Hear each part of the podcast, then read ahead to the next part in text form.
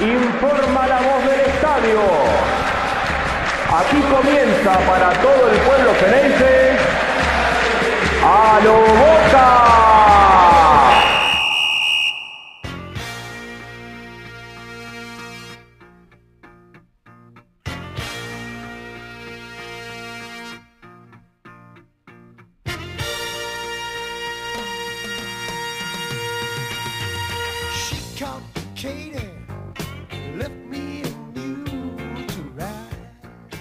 Hola a todos, bienvenidos a un nuevo episodio de A lo Boca. Jonathan Carr, un abrazo grande, ¿cómo estás? Hola Diego, ¿cómo estás? ¿Todo bien? Bien, bien, bien. Bueno, bien es una forma de decir, ¿no? Llegando a fin de año como, como se puede. Y, y bueno, nos convertimos en calabaza, ¿no? Eh, queda ahí una cosita de, de esperanza. eh, pero el año, la verdad es que, por lo menos en lo personal, nunca pensé que iba a terminar de, de esta manera. Eh, ¿Por qué?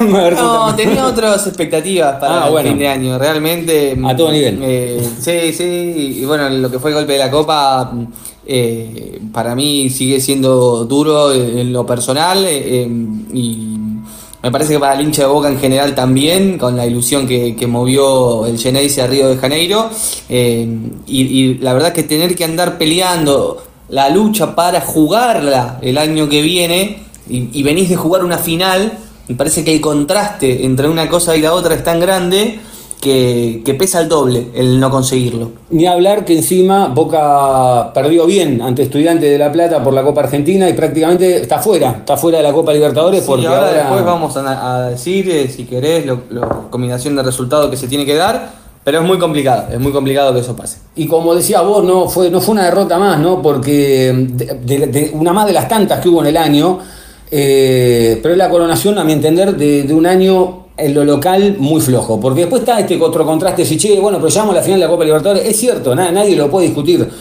pero mm, eh, que inclusive ni siquiera está en el foco la derrota porque eh, está en el resto de los partidos que disputó Boca durante este 2023.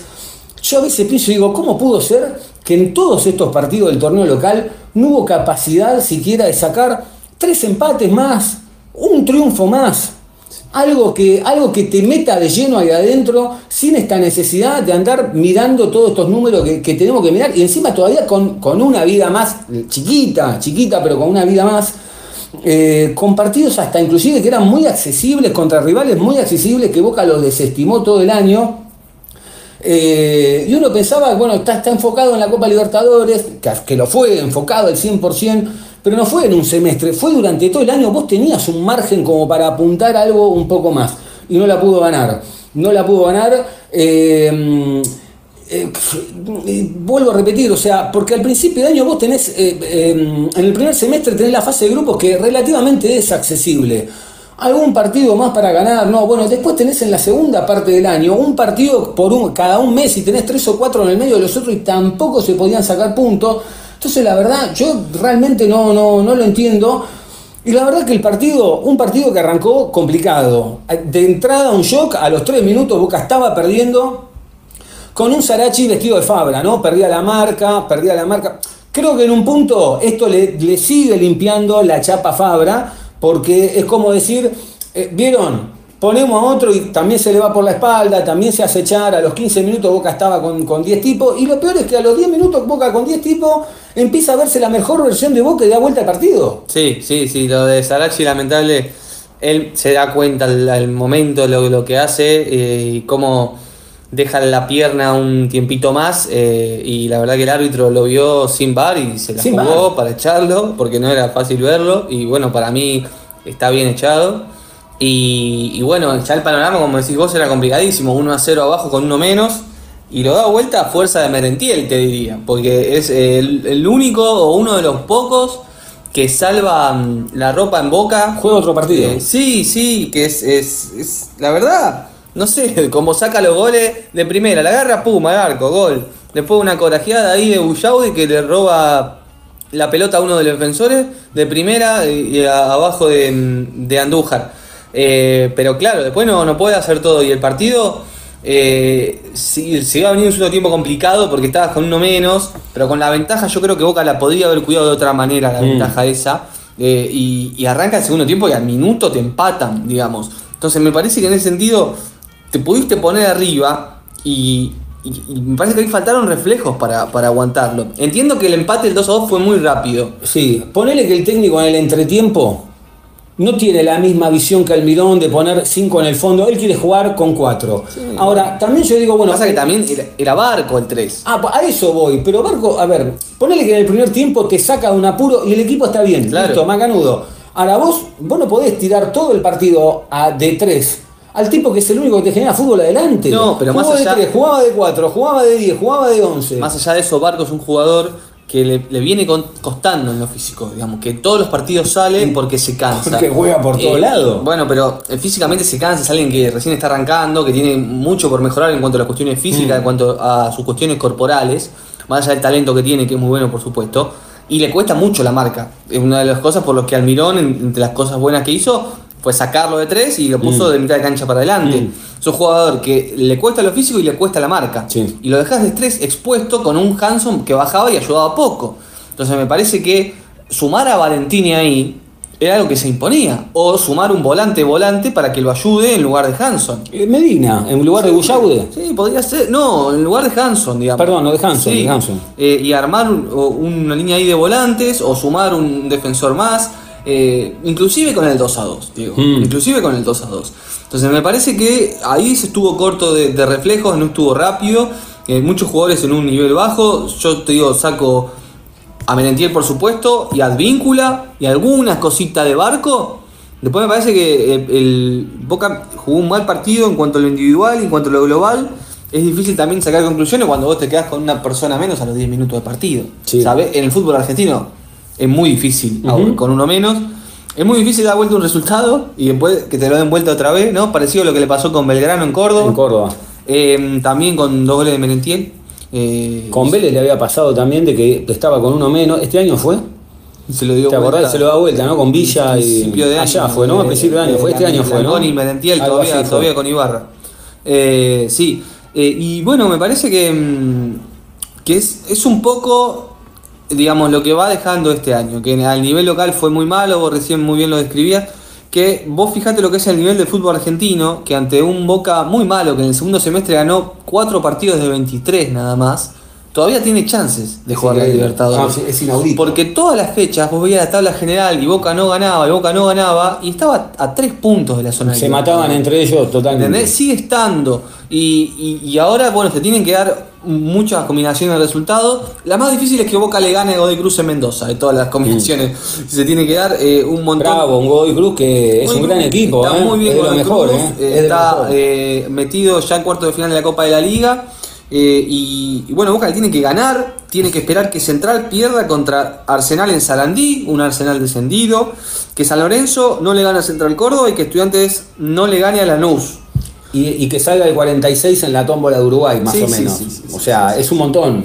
Es un montón. Y bueno, hay que esperar porque se van a abrir cupos, ¿no? Mm. Eh, el campeón de la Copa de la Liga, si es River o Godoy Cruz o Rosario Central, se va a abrir un cupo más. Lo mismo que si Estudiantes San Lorenzo gana la Copa Argentina, se abre otro cupo en la general. Entonces por eso sirve estar lo más arriba posible, por más que no termine pasando estas cuatro cosas que dijimos y ya se clasifique. Digamos, quedar quinto. Sí. Aunque gane uno más la- algún título y se desbloquee otro. Y, y lo más grave de todo esto, como bien decías vos, es que Boca gane este partido allá, porque este Boca que viene mal, mal, mal, mal, ante un Godoy Cruz que viene muy bien, y que es una plaza allá que no le, no le es fácil ganar a Boca. No, no, al No, le- contrario. al a Boca contrario. le cuesta muchísimo Le ganar. cuesta en- mucho ganar allá, en Mendoza. eh, en Mendoza y este es un Godoy Cruz que viene muy bien. A ver, puede ganar porque esto es fútbol. Es obvio, eh, y- obvio. Y, se puede dar un partido, pero la verdad es que Boca está mm, está golpeado. Vos yo veo un Boca golpeado. ¿Pero golpeado por la Copa? Sí, desenfocado totalmente. Y, y, bueno, ayer era una instancia decisiva, Diego. Estaba jugando en semifinal de Copa Argentina y es un jugador que se echa a los 10 minutos y a los 3 arrancás perdiendo. Entonces está desenfocado el equipo. Yo- y yo- es difícil volver a, inclusive enfocarlo. con- y con un Bueno, objetivo. está bien. Si no te enfocás jugando una semifinal de un torneo, ¿cuándo te vas a enfocar? Perfecto. Ahora, eh, lo escuchábamos a Riquelme, que en un momento hablaba con, con Traverso, que él decía, no, porque es muy jodido venir de un golpe así, que los muchachos, qué sé yo, vos sabés lo que te afecta. Pero que Boca juega. Una cosa que te afecta y yo lo entiendo, pero una cosa. A Merentiel no le afecta, por ejemplo, porque después está la personalidad de cada uno también, ¿eh? Sí, después sí. está la personalidad de cada uno, o la de Advíncula o la de X un poco. Pero yo realmente digo, hace tres partidos que está Mariano Ron, sin pegarle a Ron, ¿eh? no, no es una cuestión de pegarle a nadie. Pero digo, no veo un cambio de timón, no veo una jugada armada, no veo una, eh, un- una cosa que vos digas, uy, che, mirá, mejoró o por lo menos descomprimió un poco la relación que había quizá con el técnico de antes. Y la verdad, uno, uno analizaba lo de Almirón, que en el torneo local era muy malo y en la Copa pasaba porque, porque se sostenía con, con solidez en el fondo. Eh, y vos decís, che, le estaba sacando agua a las piedras entonces. Le estaba sacando agua a las piedras porque, ah, porque no vi nada en tres partidos. y Diga, uh, mirá, che, por lo menos llegó Ron, metió dos cachetazos y el equipo un partido activó y ganó. No, nada. No, no, yo creo que eh, sí buscó otras formas de ordenar los distintos del mediocampo, pero la verdad que cambios se vieron pocos. Eh, me parece que eh, si vamos al análisis de la Copa, es verdad que pasó tres series por penales, pero yo creo que en lo futbolístico fue más que su rival eh, y, y no logró plasmarlo en el, en el resultado y por eso llegó a, a la instancia de los penales que, que se termina, termina pasando. Para mí Boca hace una buena copa eh, y llegar a la final es un mérito en sí mismo y me parece que obviamente desde ya no es lo mismo salir campeón que no, No, salir campeón, está bien, pero- estamos claros. no, estamos de acuerdo. Eh, es un, es Fue un- sólido. Es un mérito llegar a la final. Que Boca fue más que Nacional, fue más que Racing, fue más que Palmeiras. Por no eso lo no pudo definir los cómo- por 180 y eso- llegó a los penales. Por eso no entiendo cómo no puede ser, por ejemplo, un partido solo o dos, más que un Arsenal de Sarandí que está descendido. Sí, sí, a, sí. a ver, digo, a ver, porque también yo a veces, lo, a ver, yo sé que me pongo el hincha pelota, pero digo, bueno, yo te doy la derecha y lo hemos charlado. O sea, en los 180 Boca era mejor que, que Nacional, que Racing y que Palmeira. Ahora, también hubo un partido en decir, patearon de veces algo y ganó el partido, aunque después hayas tenido que perder 2 a 0 de visitante y fuiste a los penales. Digo, co- como bien decías vos, ganó 4 en un semestre. Digo, era un partido más y toda esta discusión se terminaba, pero parece que no, no, no hay margen de error de, de no estar pasándola mal. Sí, sí, es verdad. Eh, la verdad es que mm, la gestión de Riquelme termina, eh, en- me parece, en el 2023, su año más flojo, ¿no? De Mm. los cuatro. Es raro decir eso cuando tu equipo llegó a la final de la Copa. Eh, Eh, me parece que lo que pasa es que el contraste entre lo que pasó eh, en el ámbito local con internacional es muy fuerte. Es muy amplio, es totalmente Eh, opuesto. Vos saliste séptimo en un torneo, en el- la Copa de la Liga no te clasificaste a cuartos de final, todavía no te has clasificado a la Libertadores del año que viene, bueno, semifinales de Copa Argentina y ganaste la Supercopa contra Patronato a Ujú. inicio de año. Y perdiste con la de Racing también. Eh, eh, La de Racing La de en Racing, sí, la, la- en, en Abu Dhabi la Supercopa Internacional, es verdad. Eh, y después llegaste a la final de la Copa Libertadores. Sí. Digamos, eh, y perdiste los dos clásicos, ¿no? También. Eh, entonces me parece que el- el- en lo que va es, no sé, regular. Me cuesta ponerle malo a un equipo que llegó a la final de Copa Libertadores, te soy honesto. Que- No, es que a mí me pasa lo mismo, por eso es muy, Entonces, lo hemos charlado, es muy jodido de analizar. Pero como, digamos, no puedo decir, no es bueno ni por asomo. Lo del eh, torneo local. Claro. Ninguno en todo el año, ¿eh? No, no, En todo el año. anual, el, anual. Eh, porque bueno, y después también, cuando se buscan las explicaciones, eh, después uno empieza a escuchar y capaz muchas excusas, porque vos ves el primer torneo que lo arranca Ibarra y después cuando lo agarra Almirón y decís, bueno, agarró un técnico a mitad de camino, pero nunca lo pudo enderezar, digamos, lo llevó a poner a un séptimo lugar. No, Eh, no. Al torneo local no, pero, pero ahí está, ahí está ya lo otro, porque En en la Copa, Copa, sí. Libertadores vos lo veías que de a poco se iba armando. Sí. Se iba armando. Después podemos estar de acuerdo si te gusta o no Almirón, el sistema de Almirón, eh, si Almirón te cae bien o te cae mal, si el equipo le faltó algo, le sobró algo, eh, pero, pero vos veías que es como que el foco estaba en la Copa todo el tiempo. Y el torneo local, lo hemos dicho, estaba como desestimado ante rivales. Vos decís, che, pero ¿cómo perdimos contra este equipo? Sí, sí, sí. ¿Cómo perdimos? Regalaron- punto, ni siquiera perder punto con este me parece equipo. que ahí sí se sintió más en el torneo local que se regalaron cinco o seis fechas de, de un Ibarra que yo Mm. viste después de ganar el torneo el año pasado y, y ratificarlo eh, vos fijate que se dio el, el, el volque digamos el giro de timón para que la copa la, la dirija Almirón pero eh, es como que el torneo local se dio como banco de pruebas, ¿viste? Y Bianchi, que se cansó de ganar todo a nivel internacional, decía que el torneo local era el pan de cada día. Claro, no se podía desestimar claro. ni mucho menos. Porque en definitiva eso es lo que después te va a depositar en jugar la Libertadores.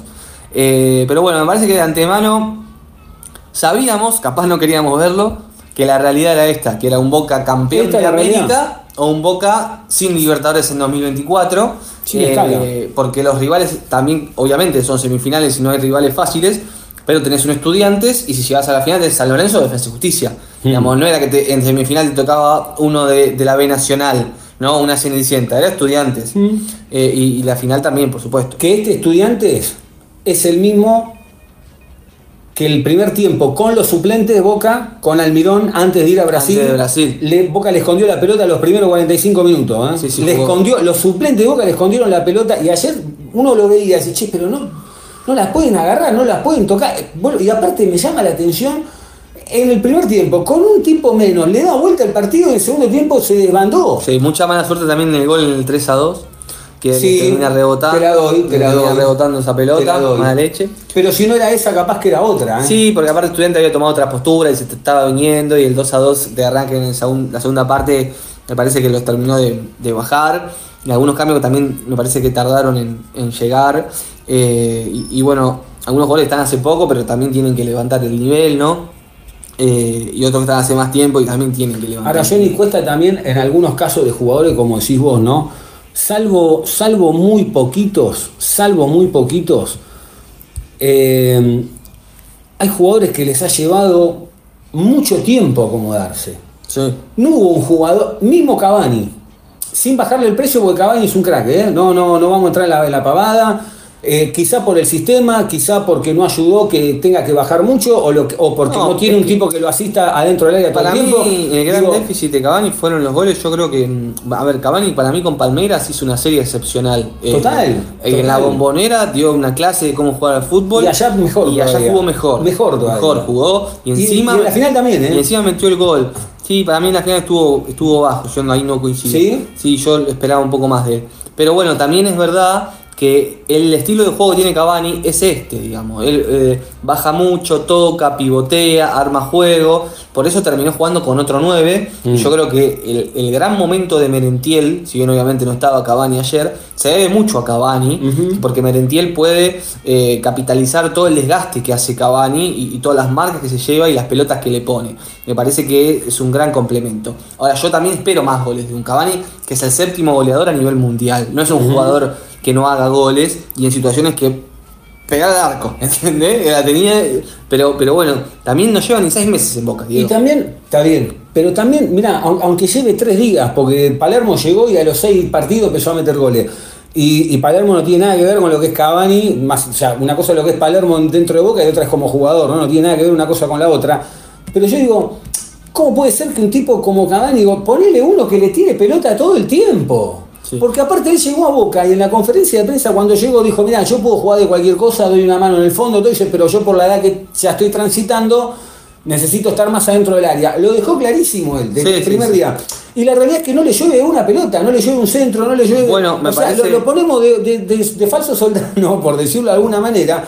Eso no quita que, entiendo lo que vos decís, la mejor versión de Merentiel se ve con Cavani, pero también en la realidad, antes de que llegue Cavani, vos ya sabías que el nuevo Boca era Merentiel. Sí, pero para mí se se destapó este segundo semestre. Está bien, pero solo No venía cada dos este tres nivel. partidos te enchufaba Sí, uno. pero cuando, cuan- pero no, no a este, a este nivel ni a este bueno. ritmo. Eh, yo creo que esto es una gran premisa de cuando se termine de saber si Boca va a jugar o no la Libertadores el año que viene, el Boca que se viene, digo. Porque los Boca juega el último partido del 2023, el domingo contra Godoy Cruz en Mendoza, 21 a 30, pero no se termina el año de Boca ahí, ni No. mucho menos. Vos tenés elecciones el 2 de diciembre y después habrá que hacer un armado eh, eh, a partir de ahí, de quién gane, quién va a ser el entrenador. Vos tenés un plantel de Boca que tiene muchas figuras, Diego. ¿Y qué haces? ¿Sostenés este plantel para jugar la Sudamericana? ¿Te, te- te bajás el, el nivel del plantel o seguís apostando? Me parece que ¿Qué es lo que debería.? No, no, a ver. Primero, sí, está bien. Pasan las elecciones. Si, si, yo creo que gana Riquelme, todavía Sí, tiene un handicap. Falta un montón todavía. Dijo que ¿eh? ya tiene el técnico en la Yo- cabeza. Yo creo que, yo creo que si lo tiene, lo va a alargar antes del 2 de diciembre. Antes de las elecciones, Y si no, no lo tenés. Y si no, no lo tenés. yo no sé si o lo sea, larga antes de las y, pero entonces no lo tenés. ¿Para qué te lo vas a guardar? Si yo, si yo tengo un técnico. Pero no creo que sea una carta. eh, ¿Y qué va a poner otro títere, otro que fantasma? traiga, que traiga. que traiga votos. Como si puede ser Sí. Palermo con Ibarra y. ¿Vos crees que Palermo trae votos? Es, una, es un golpe de efecto por el apellido. No. Ahora, el hincha de boca, sinceramente, El yo no sé si lo quiere. El apellido. Yo no sé, está ese apellido, está bien, pero yo no sé si. Está bien. También puedo decir bien el flaco Schiavi o No, Roberto bueno, Abondancieri. pero y- me parece que es alguien querido que nunca estuvo en Boca, que conoce el mundo Boca. Pero hay tiene- una cuestión de afecto. pero Yo entiendo tiene que laureles, entrenador. ¿Tiene laureles para entrenar boca? No, no, Ah, yo coincido y no Ah. es un entrenador que, que me gustaría hoy por lo menos para Boca. ¿No te gustaría? No, ah, no, yo también no. coincido, eh, con me todo parece respeto. que, que Le todavía falta un montón. le falta un montón. recorrido, le falta algunas pruebas intermedias, que sí, por ejemplo, no sé, ha dado Gago, si querés, que me parece que... Que las ha eh, dado. Si, si vamos a hablar de ídolos o jugadores muy queridos eh, eh, para el técnico, para sentarse como técnico de Boca, Gago me parece que sí ha dado otras pruebas y bueno, ha estado en un club grande y ha jugado instancia decisiva, después podemos hacer un análisis de cómo le fue y su propuesta de juego. Parece que Palermo siempre estuvo peleando otro tipo de cosas, ¿no? Coincido plenamente, Eh, y no está para boca. Hoy por ahora no, pero bueno, es una carta.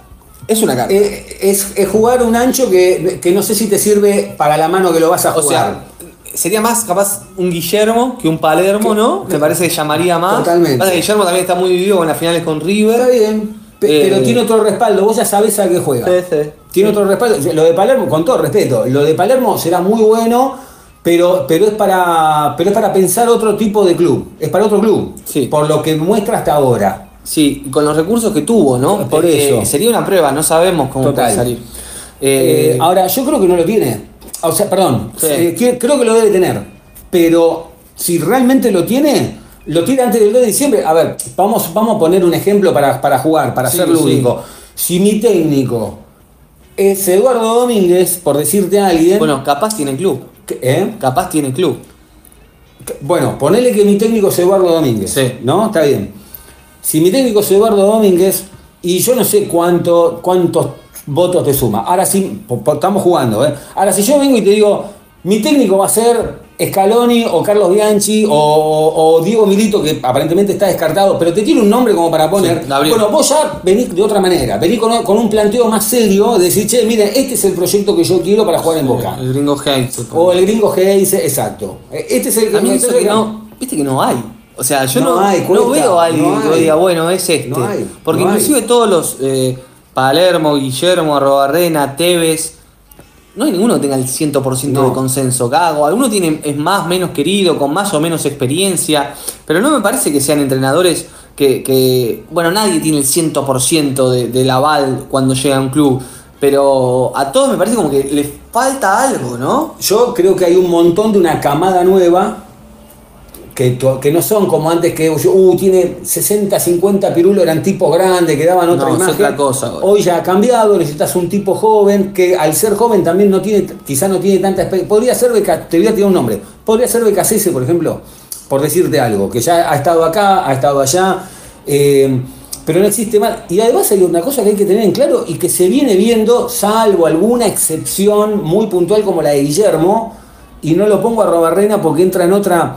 Pero generalmente los técnicos nunca fueron de la casa, muchachos. No. Generalmente fueron de afuera. Porque es muy jodido estar desde adentro manejando el joystick.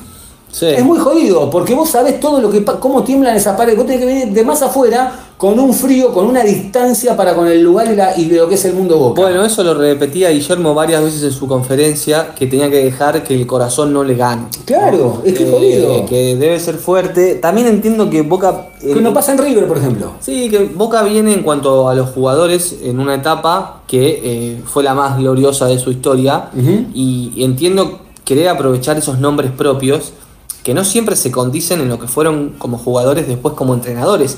Que yo, yo sí creo que en estas clases de clubes es más importante eh, conocer la institución y la llegada que el entrenador pueda tener para con el jugador que las cuestiones técnicas y tácticas. Yo soy un convencido que para Real Madrid le va joya Ancelotti. Hmm. Porque es un fenómeno. Porque habla simple, juega simple, le llega al jugador y es una institución.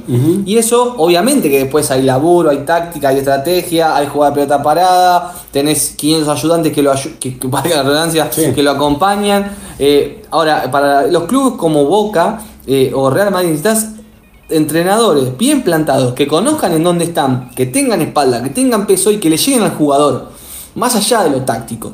Y me parece que por ahí va un poco la búsqueda de estos nombres propios que de base conocen la institución. Después yo no sé cuánto le pueden llegar a un jugador, ¿entendés? Sí. Eh, y respecto al, al plantel, ¿vos crees que, mm, eh, bien, más allá del técnico, ¿no? Porque también después va a pasar que obviamente venga, esté quien esté, va a haber un nuevo técnico, esto ya está, es claro. Sí. Esté quien esté, va a haber un nuevo técnico. Eh, ahora, si vos me preguntás a mí dónde está el plantel o para qué está el plantel el año que viene, y yo no sé para qué está, ¿eh? ¿Cómo lo ves vos? Yo no sé para qué está este plantel el año que viene. ¿eh? Para mí Boca tiene un muy buen plantel eh, y, y la verdad es que de los vos vos no tenés jugadores como que, que se venzan contratos ahora a fin de año y tengas que renovar. Solamente se vencen los de Roncaglia y los del Pulpo González. Quiero decir, se vencía el de Rojo y ya se renovó. Después tenés situaciones como la de Valentín Barco, que se vence en diciembre del año que viene, pero todos creemos que se va a ir ahora por la cláusula de 10 millones. Eh, y, y después hay que ver qué compras haces y si seguís potenciando juveniles. Para mí Boca tiene un muy buen plantel, que con una pretemporada y un técnico de entrada que, que lo labure y tenga una idea, puede... Lo puede levantar. Sí, sí, porque vos tenés un plantel que llegó a la... Tiene un potencial plantel. Para mí tiene un muy buen plantel Boca. Y, y- y- y tiene un muy buen piso que puede elevar. Mm. Yo creo que hay jugadores que pueden dar más. Otros que no. Que ya para Ya mí pasó, son cinco cumplidos. obvio, obvio. Pero hay otros que pueden dar más. Y vos tenés una columna vertebral para mí. Para mí. Vos tenés un Romero Figal Rojo X Fernández Cavani. Lo tenés. Es Te una doy. columna vertebral fuerte. Te lo doy, sí. Y a eso le podés sumar Advíncula. Te lo doy. ¿No? Después hay jugadores que, no sé, por ejemplo, Paul Fernández. Menetiel, Menetiel. Menetiel, ni Menetiel, hablar. Menetiel Menetiel, que Boca lo va a comprar, ¿no? Va a poner los tres palos al panel y lo va a comprar, ya lo compró.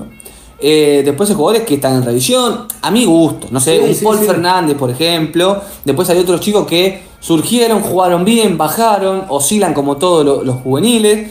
Eh, el caso de Medina, que bajó mucho de un tiempo a esta parte. X para mí está en franco ascenso. Y es darle las 5 de Boca y el mediocampo, el círculo central es tuyo. Pero bueno, después son gustos y van a estar en las decisiones de cada entrenador, que obviamente refuerzos van a venir, siempre vienen, juegue lo que, lo que juegue Boca.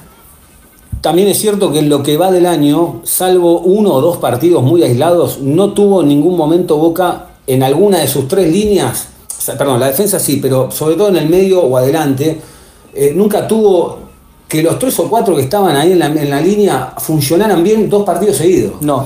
Porque Era raro porque decía vos, ¿no? Lo de Medina que subí y bajaba, lo de Barco que subí y bajaba, lo de Leque que subí y bajaba, lo de Paul que subí y bajaba, en el rendimiento hablemos, ¿no? No tuvo, Sí. no tuvo la regularidad para, para que se vio ayer también, porque en este partido contra Estudiantes de La Plata ayer pasaban Sí. tanto los atacantes de Estudiantes como los defensores de Boca, pasaban por el medio como si nada. Inclusive, sí, también sigue un partido muy abierto de entrada, fue raro para una Mm. semifinal.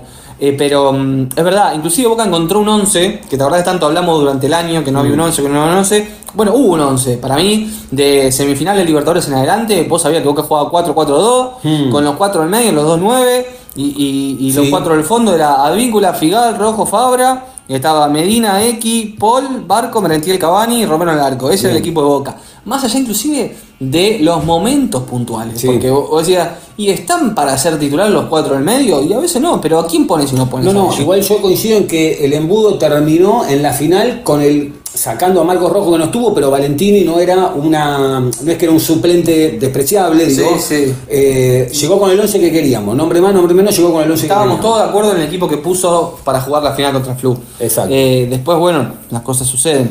Eh, pero es interesante, es interesante y también lo- con lo que va a jugar Boca, ¿no? Porque no es fácil arrancar el año sabiendo que vas a jugar la Sudamericana. No. Digamos. No es fácil, porque ya de entrada, eh, si Boca eh, está obligado, no te digo a ganar la Libertadores, pero sí a llegar a semifinales, si vos a la Sudamericana estás obligado a ganarla. Sí. Entonces ya la presión de entrada va a ser esa.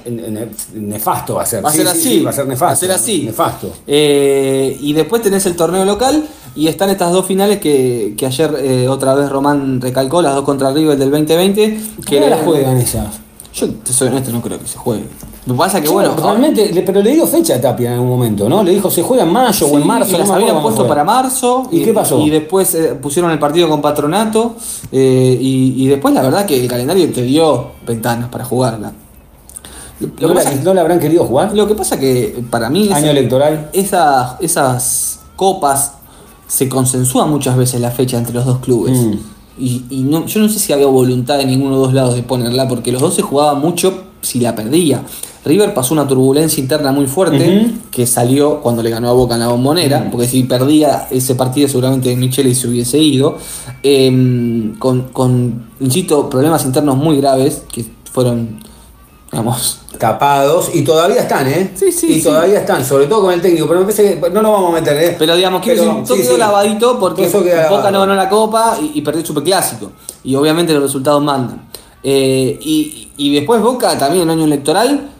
Y te jugabas, son dos, no dejan, los torneos son menores, son dos copas Que no importa a menores. nadie. Pero perder con River. Pero es un título con River. Pues aparte ya habías perdido lo del campeonato. Por eso. Y uno, y uno lo regaló directamente. Sí, Uno sí, lo regaló. un suplente. Pero también si ganaba una, Bueno, sí. llegaba de otra manera Sí, también. Así que hay que ver qué pasa con las elecciones y si se ponen de acuerdo para el año que viene. También uno lo piensa dos segundos y da un poco de gracia jugar una final cuatro años después, Diego. Está jugando una final Bueno, del está bien, 2020 pero en el está bien, 2024. Está bien, ¿y qué hacemos entonces? Pero, pero entonces que no, está bien.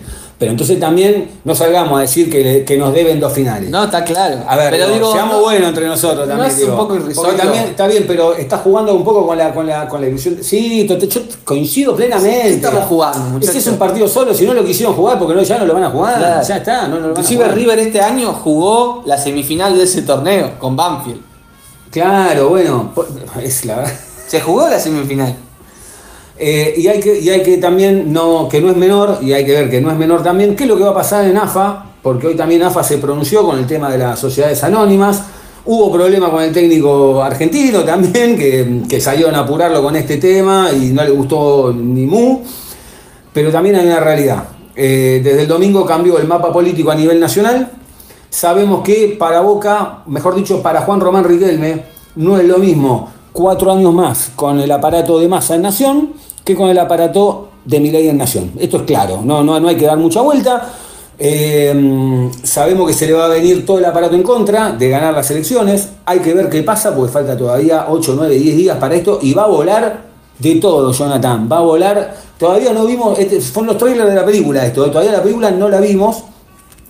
Creo que todavía el handicap Riquelme lo tiene a favor, aún con todo esto en contra, que también es, lo que hablamos alguna vez, ¿no? Tener todo esto como una medida de a ver hasta dónde te da, con todo esto en contra. Sí, sí. Eh, te da- porque si después ganaste la elección, eh, te da, te da otro tipo de aire. Lo que sí no tiene margen de error en los próximos cuatro años de, de seguir presentando este equipo de cinco puntos, cuatro puntos. Eh, para mí el equipo es, es un poco más, yo después de eso lo podemos hablar, eh, y acá a las elecciones podemos hacer un buen análisis de lo que fueron estos cuatro años en otra ocasión, vamos a tener tiempo, pero bueno, es verdad que quedan más o menos 10 días y van a ser movidos.